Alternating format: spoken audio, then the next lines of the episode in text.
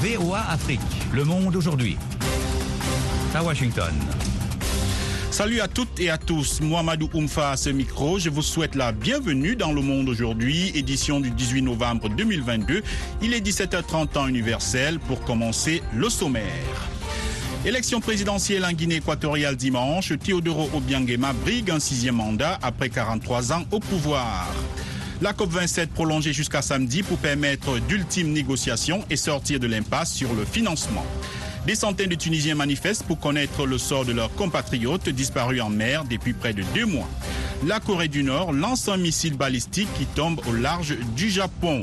Les dernières nouvelles des préparatifs de la Coupe du Monde de football, c'est dans une dizaine de minutes, mais d'abord le journal. La conférence mondiale sur le climat, la COP27, qui devait s'achever aujourd'hui à Sharm el-Sheikh en Égypte, est prolongée jusqu'à demain samedi. Une prolongation pour permettre d'ultimes négociations afin de sortir de l'impasse sur le financement par les pays riches des dégâts climatiques déjà subis par les pays pauvres et sur la réaffirmation des ambitions climatiques. Jean-Roger Bion. Le ministre égyptien des Affaires étrangères, Sameh Choukri, a appelé les partis à passer la vitesse supérieure et à travailler ensemble pour résoudre ces questions restantes aussi rapidement que possible. La présidence égyptienne a d'ailleurs publié ce matin un nouveau projet de texte final. Les travaux de la conférence ouverte le 6 novembre à el-Sheikh butent depuis plusieurs jours sur les mêmes questions, mais sur un des sujets au moins, une voie de sortie semblait s'esquisser. L'Union européenne a accepté le principe d'un fonds de réponse aux pertes et dommages assorti de conditions, notamment qu'il soit réservé aux plus vulnérables et à une base de contributeurs élargis. Sur un autre chapitre délicat, la réduction accrue des émissions responsables du réchauffement, le nouveau texte réaffirme la résolution à poursuivre les efforts pour limiter la hausse des températures à 1,5 degrés Celsius, se référant clairement aux objectifs de l'accord de Paris. Mais les engagements actuels des différents pays sont loin de permettre de tenir cet objectif. Selon les analyses de l'ONU, ils permettent au mieux de limiter le réchauffement à 2,4 degrés Celsius d'ici à la fin du siècle. Une deuxième cargaison d'engrais russe sera destinée à l'Afrique de l'Ouest, a indiqué Rebecca Greenspan, responsable de la conférence des Nations Unies sur le commerce et le développement lors d'un point de presse à Genève. Dans le cadre de la mise en œuvre de deux accords signés le 22 juillet à Istanbul pour garantir l'accès sans entrave à la nourriture et aux engrais en provenance d'Ukraine et de Russie, le programme alimentaire mondial a annoncé il y a quelques jours qu'il allait faciliter le don de 260 000 tonnes d'engrais par une société d'engrais aux pays les plus nécessiteux en Afrique. Une première cargaison de 20 000 tonnes d'engrais doit quitter les Pays-Bas le 21 novembre pour le Malawi en passant par le Mozambique. En Guinée équatoriale, des élections présidentielles, législatives, sénatoriales et municipales sont prévues après-demain dimanche. Le président Teodoro Obiangema Bazogo, au pouvoir depuis 43 ans, brigue un sixième mandat avec l'assurance d'être réélu à la tête du pays. Le point avec Rosine Mounezero. Dimanche, 427 661 équato-guinéens sont convoqués aux urnes pour les législatives. Le PDGE, qui détient 99 des 100 sièges de l'Assemblée nationale sortante et la totalité au Sénat, est à la tête d'une coalition comprenant 14 partis. Pour la présidentielle, Théodoro Obiang fera face à deux candidats. Andrés Essono Ondo pour la convergence pour la démocratie sociale, seul parti d'opposition qui ne soit pas interdite, et Buenaventura Monsui Asumu du parti de la coalition social-démocrate, micro-mouvement jusqu'alors allié au PDGE, aux législatives. Si les élections sont libres et transparentes, je peux gagner, assure M. Essono Ondo, accusant le régime d'organiser une fraude massive. À 80 ans, M. Obiang détient le record mondial de longévité au pouvoir pour un chef d'État encore vivant, briguant un sixième mandat. Il avait été réélu en 2016 avec 93,7% des voix pour un nouveau mandat de 7 ans. Sept États d'Afrique de l'Ouest tiennent depuis hier à Accra, au Ghana, une réunion en vue d'accroître la coopération dans la lutte contre la propagation des violences djihadistes du Sahel vers les côtes du golfe de Guinée. La rencontre vise à préparer une réunion ministérielle des pays de l'initiative d'Accra devant se tenir la semaine prochaine à une date non encore rendue publique. Lancé en 2017, ce forum implique le Bénin, le Burkina Faso, la Côte d'Ivoire, le Ghana et le Togo. Le Mali et le Niger l'ont rejoint en tant En Tunisie, des centaines de manifestants mobilisés pour connaître le sort des migrants portés disparus depuis près de deux mois ont été empêchés ce vendredi par la police de se rendre sur l'île de Djerba où doit se tenir le 18e sommet de la francophonie.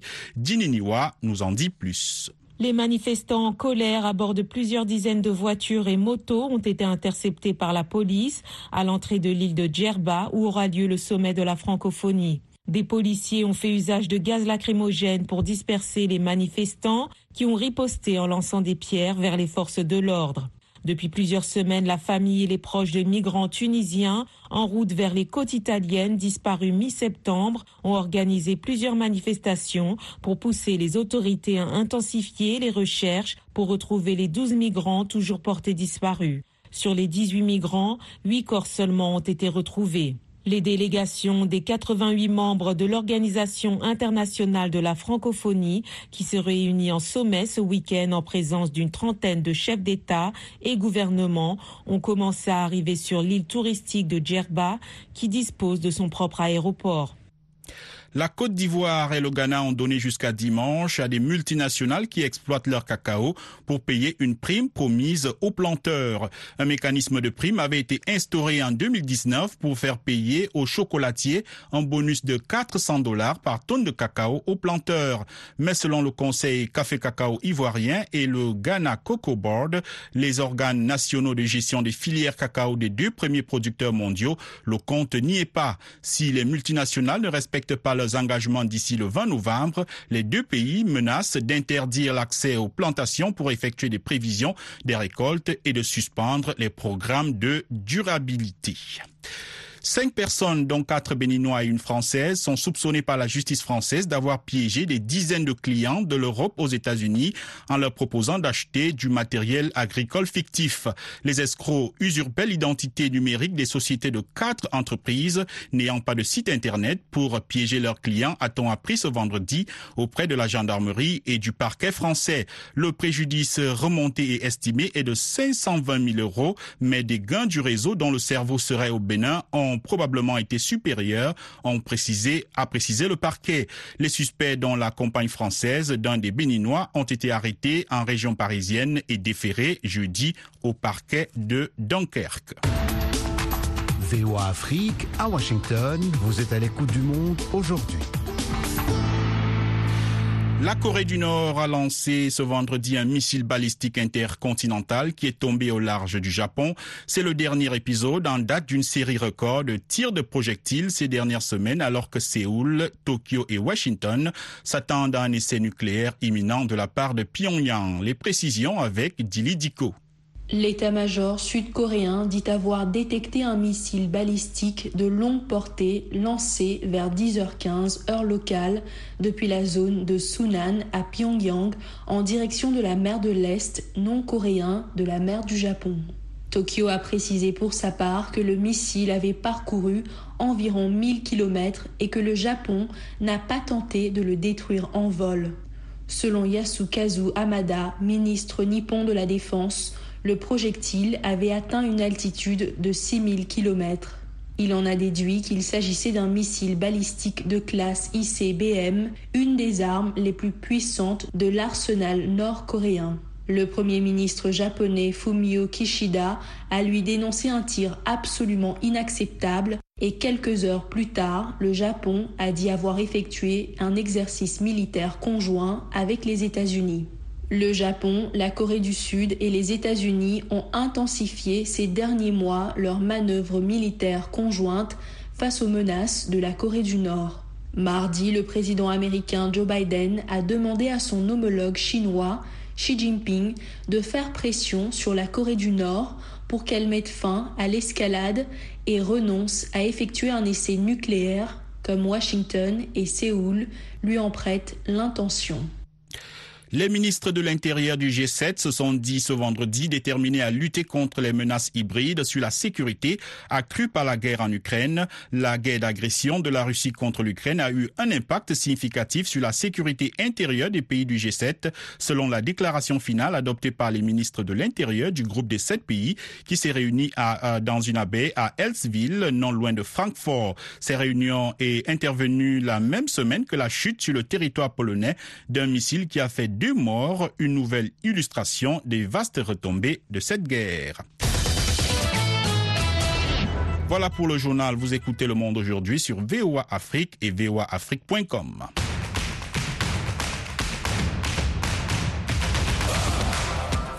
Place au sport et nous retrouvons Yacouba Ouedraogo pour notre page spéciale consacrée à la Coupe du Monde Qatar 2022. Bonsoir Yacouba. Bonsoir Mohamedou, bonsoir à tous. Nous ne sommes plus qu'à deux jours du match d'ouverture du mondial à Qatar 2022 et la nouvelle tant redoutée qui attriste le Sénégal et l'Afrique est finalement tombée hier jeudi. Sadio Mané est forfait pour le mondial à Qatar 2022. L'annonce a été faite par Manuel Afonso, médecin de la sélection sénégalaise, quelques heures après l'entraînement des Lions de la Teranga sur leur terrain de Lusail à Doha. L'évolution n'est pas favorable comme on l'avait imaginé et on se résout malheureusement à, à déclarer le forfait de, de, Sadio pour cette Coupe du Monde. Et d'ailleurs, euh, normalement, une intervention chirurgicale devrait être programmée très, très prochainement. Manuel Afonso, médecin des Lions de la Teranga. Sadio Mané s'est blessé au genou lors des matchs de championnat avec son club du Bayern Munich dans la capitale sénégalaise. Cette nouvelle est difficile à accepter. C'est dur non seulement pour moi, mais pour tout le peuple sénégalais, pour, pour l'Afrique même, parce que c'est une compétition qui est internationale et où tous les grands joueurs sont là-bas. Et Sadio devait vraiment sortir le grand jeu pour montrer effectivement que le Sénégal mérite la place qu'on lui donne. L'absence de Sadio peut, peut être une source de motivation à toute l'équipe. Ça pourra permettre à l'équipe d'aller très haut. Ça m'a fait mal, hein? vraiment mal, mal, comme tout le monde, hein? comme tout le Sénégalais. Parce que Sadio, vraiment, c'est un élément important pour l'équipe et pour Alexis Cissé. Dieu grand. Parce qu'on a des joueurs comme euh, Nicolas Jackson, le jeune Iliman. Il y a une euh, alternative pour Alexis Des propos recueillis par notre envoyé spécial à Dakar, Abdourahman Dia, meilleur buteur de l'histoire du Sénégal, avec 34 réalisations en 91 sélections. Sadio Mané est considéré comme l'âme de l'équipe nationale. L'absence du deuxième au classement du Ballon d'Or prive l'attaque sénégalaise d'une arme majeure, comme le dit le consultant sportif Amdine Si. Sadio Mané en 2021-2022, c'est 12 buts avec l'équipe nationale du Sénégal. Donc c'est l'homme décisif, c'est le leader, le taulier de l'équipe nationale du Sénégal que Aliou Cissé vient de perdre. Surtout que avec le forfait de Salou Cissé qui n'a pas de club, c'est le côté gauche du Sénégal qui est orphelin euh, de Sadio Mané puisque le côté gauche c'était Salou Cissé comme latéral gauche et Sadio Mané comme milieu extranté gauche. C'était le point fort de cette équipe nationale du Sénégal. Il faut rapidement trouver une solution par rapport à ces absences. Amdine Nassi, consultant sportif joint à Columbus dans l'Ohio, ici aux États-Unis.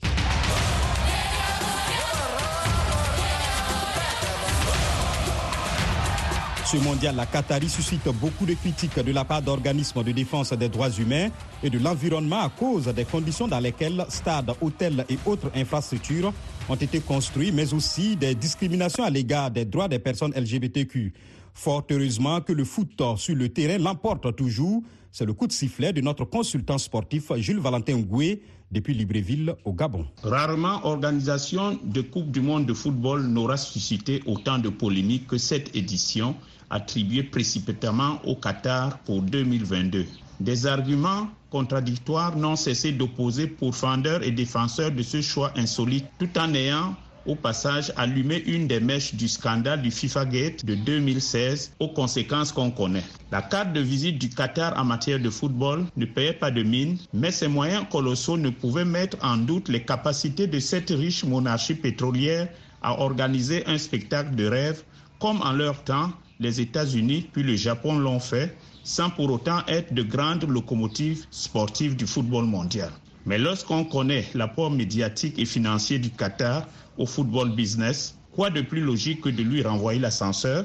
Par contre, si le bas blesse, c'est à deux niveaux. Tout d'abord, au niveau de la préparation des infrastructures de ce chantier pharaonique, des manquements criards en matière de droits de l'homme ont été dénoncés quant aux conditions de travail, ou l'opacité des contrats des travailleurs recrutés. Ensuite, sur le plan purement sportif, que le déplacement de la compétition de juin-juillet à novembre-décembre pour cause d'extrême canicule a alourdi considérablement les calendriers, surtout dans les pays de grand football avec l'altération des organismes des acteurs qui pose problème. La probabilité qu'un pays anodin n'en profite pas pour soulever le trophée le 18 décembre n'est pas exclue. Mais trêve de supputation, le véritable bal commence ce dimanche avec un inédit Qatar et Équateur que les champions d'Afrique sénégalais vont suivre avec attention. À bientôt. Merci Jules. C'est ici que se referme cette rubrique spéciale consacrée au Mondial Qatar 2022. Vous êtes à l'écoute du monde aujourd'hui sur VOA Afrique. Mohamedou Oumfa toujours avec vous. Place au dossier du jour. Le coup d'envoi de la Coupe du monde de football sera donné dimanche au Qatar. L'événement est si populaire en Afrique et particulièrement au Cameroun que même dans les villages pauvres et reculés sans électricité, les supporters cotisent en vue d'acheter les téléviseurs pour ne rien rater du mondial. Reportage de Moki Edwin Kinzeka dans le village d'Ouli dans le nord du Cameroun. Jean-Roger Bion pour le récit. Vous entendez l'écho d'un générateur électrique à Ouli, un village situé près de la frontière nord du Cameroun avec le Nigeria qui, jusqu'à ce mois-ci, n'avait pas d'électricité. Le comité de développement du village a engagé un électricien de 47 ans, Dembia Maurice, pour installer le générateur. Ce dernier explique que le but n'est pas de fournir de l'électricité au village, mais plutôt d'alimenter un téléviseur pour que les habitants puissent regarder la Coupe du monde de football au Qatar. Dembia Maurice. Il y a le démarreur, le batterie est déchargé. On peut démarrer à la main. Dès qu'on démarre, vous faites le branchement, vous installez vos appareils. Si vous surchargez, lui aussi, il consomme en fonction de la charge. Ousmaïl Atoukou, un villageois, explique qu'ils ont acheté cet équipement parce qu'ils souhaitent regarder les matchs de l'équipe nationale du Cameroun, les Lions indomptables, à la Coupe du Monde. Selon Toukou, chaque villageois a contribué à l'équivalent d'au moins un dollar pour acheter le matériel, dont un petit téléviseur. Vous savez que les zones frontalières sont limitrophes au Nigeria, donc naturellement c'est au Nigeria qu'on achète chacun qui vend son poulet, l'autre son canard. Et pour ne pas rater cette compétition, il y a ceux qui vendent leurs chèvres. Mais certains villageois d'Ouli se sont plaints à un journaliste qu'un téléviseur ne suffira pas à la communauté de plus de 300 personnes pour regarder la Coupe du Monde. Ils craignent également que les 20 litres d'essence, également achetés au Nigeria voisin, ne puissent pas alimenter le générateur pendant toute la période du mondial si les villageois veulent regarder toutes les rencontres. Mais il y a de bonnes nouvelles pour ces fans de football dans les régions reculées du Cameroun. Florence Wanja, technicienne vétérinaire de 34 ans, est récemment revenue au village en provenance de Yaoundé avec un deuxième poste de télévision pour la communauté. Elle a également promis de fournir plus de carburant si le générateur en avait besoin. Je serai accompagnée de mes parents, de mes amis, des notables du village, toute la communauté. Nous allons supporter les Lions match par match jusqu'à ce qu'on ramène le trophée de la Coupe du Monde en Afrique, le premier trophée des Africains. Allez les Lions, force à vous. Aucune équipe africaine n'a jamais atteint une demi-finale de la Coupe du Monde. En 1990, les Lions indomptables du Cameroun sont devenus la première équipe africaine à se qualifier pour les quarts de finale. Ils ont été rejoints plus d'une décennie plus tard par le Ghana et le Sénégal. Le village d'Ouli est l'un des nombreux villages reculés du Cameroun à bénéficier de l'électricité pour la première fois grâce à la Coupe du Monde. Plusieurs notabilités affirment avoir installé des câbles d'extension dans de nombreux autres villages. Le gouvernement camerounais a demandé à la Compagnie nationale d'électricité Energy of Cameroon de veiller à éviter les coupures de courant pendant les matchs.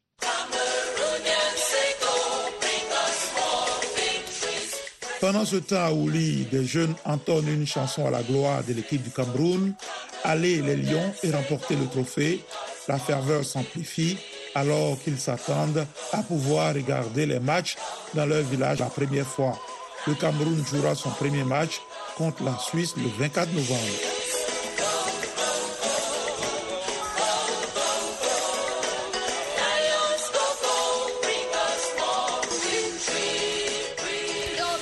La population mondiale a franchi cette semaine la barre de 8 milliards d'âmes. Selon les projections, la moitié de la croissance démographique d'ici 2050 sera enregistrée dans 8 pays, dont 5 en Afrique. Le Nigeria, pays le plus peuplé du continent, devrait voir sa population doubler pour atteindre plus de 450 millions d'habitants et se hisser à la troisième place dans le monde. Une augmentation insoutenable si elle n'est pas accompagnée d'une croissance économique conséquente et du planning familial averti les experts. D'Abuja, le reportage de Timothy Obiezu, récit de Lionel Gaïma. Les perspectives démographiques mondiales de l'ONU ont franchi dans leur 27e édition le seuil de 8 milliards d'habitants, 11 ans après avoir franchi celui de 7 milliards. Cette croissance qui s'observe en dépit du déclin global de taux de fécondité résulte d'une amélioration de la médecine et des soins de santé et d'une baisse de taux de mortalité. Selon les Nations Unies, environ 70% de cette croissance est enregistrée en Afrique subsaharienne et les pays de cette région vont contribuer pour plus de la moitié à l'augmentation de la population mondiale d'ici 2050. D'ici là, le Nigeria, sixième pays le plus peuplé du monde, se hissera à la troisième place. La croissance économique et le développement devront aller de pair avec cette augmentation des populations, estiment les autorités. Erika Golson est la représentante au Nigeria du Fonds des Nations Unies pour la population. One of the things that concerns us as um, the UN L'une des choses qui préoccupe l'ONU est que ces progrès n'est pas distribué équitablement. Certains citoyens sont privés d'accès aux soins de santé de base, à l'éducation et la qualité générale de vie s'en ressent négativement.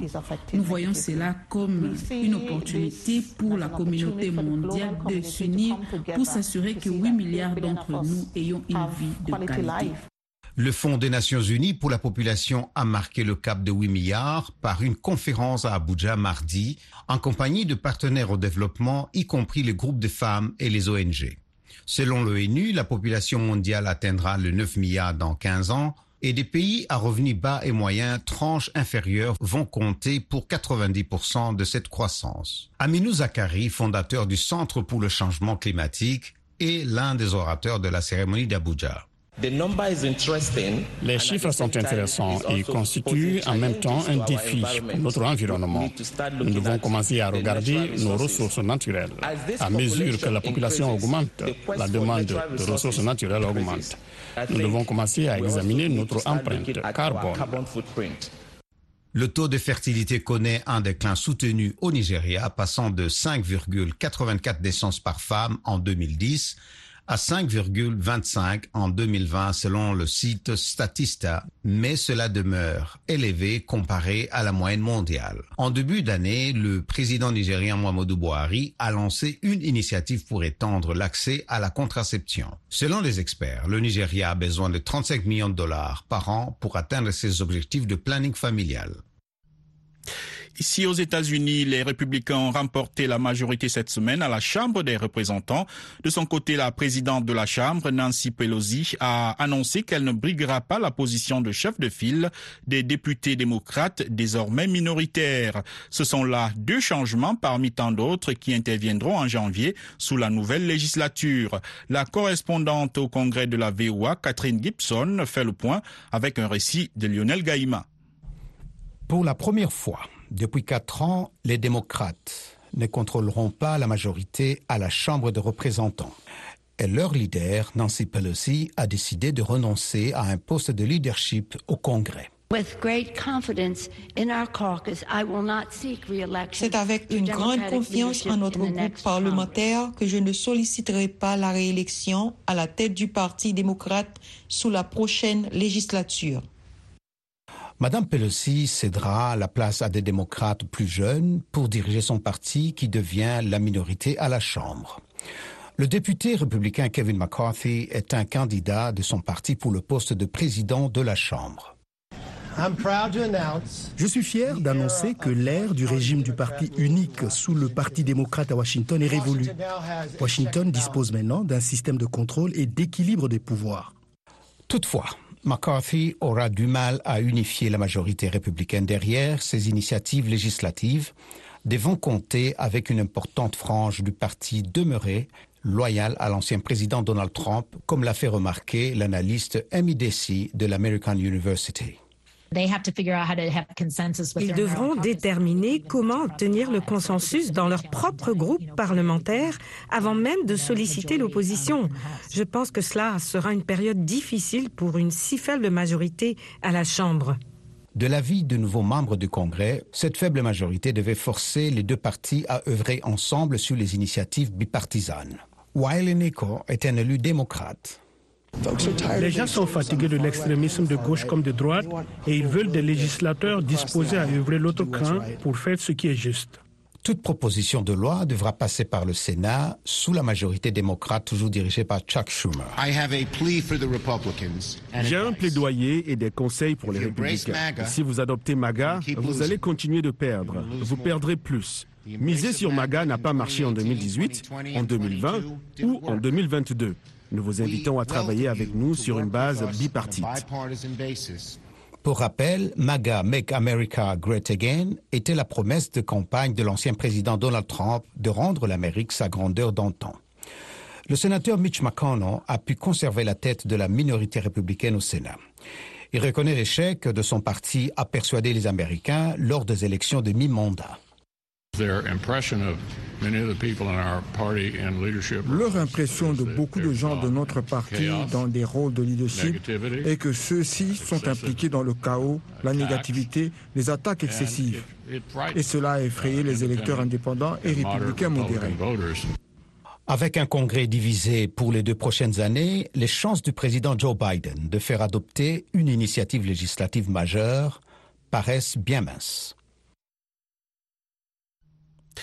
Au Tchad, le système éducatif bat de l'aile dans la zone pétrolière du Sud.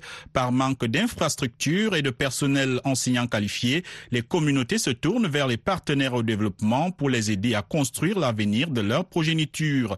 C'est le cas de la sous-préfecture de Donia dans la province du Logone oriental qui a lancé l'année dernière avec l'appui de l'UNICEF un programme préscolaire. André Kodmajingar, correspondant de VOA Afrique, a visité cette structure scolaire. Voici son reportage.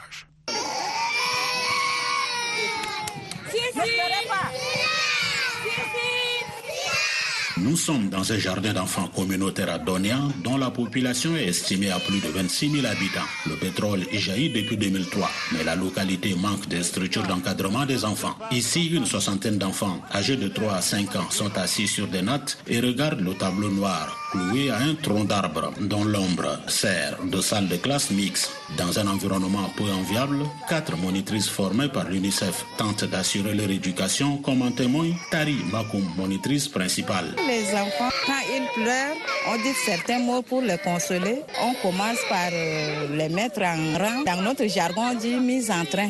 Mise en train, là, il y a des petites chansons pour les enfants. Ils récitent leur poésie, tout ça. Pour le moment, la grande session, c'est 70 et la petite session avec la moyenne session ensemble, c'est 74.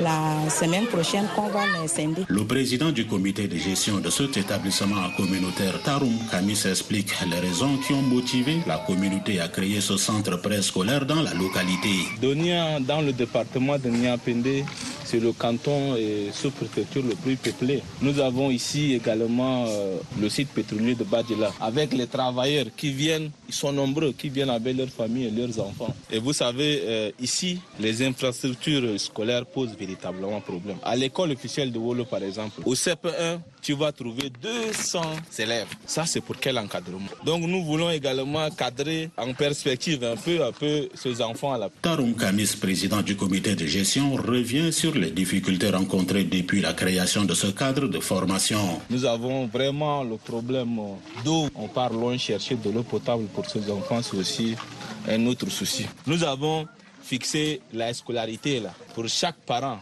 à 11 000 francs. Donc sur les 11 000 francs là, on a leur kit sanitaire. Dedans, vous voyez les papiers hygiéniques, les tableaux, les bancs. Avec tout ça, nous achetons les matériels didactiques aussi pour les animatrices. Au micro de VOA Afrique, la spécialiste en éducation de l'UNICEF, Alexis Kassamba, explique pourquoi son institution, à travers le Fonds canadien Education Kenutwit, finance le préscolaire dans deux provinces du Tchad, à savoir le Logone oriental et le lac. Au local oriental, nous avons choisi cinq euh, sites là où il y a beaucoup d'enfants qui sont en âge d'aller au préscolaire. Entre autres, là où il y a beaucoup de Merci André, c'est la fin de cette édition. Un grand merci à la rédaction et à toute l'équipe de production qui a permis la réalisation de ce journal. Au micro, Mohamedou Oumfa, ainsi va le monde aujourd'hui. Plus d'informations 24 heures sur 24, c'est sur notre site internet voaafrique.com, sans oublier nos pages Facebook, YouTube et Twitter. Restez à l'écoute de nos programmes. Merci à toutes et à tous.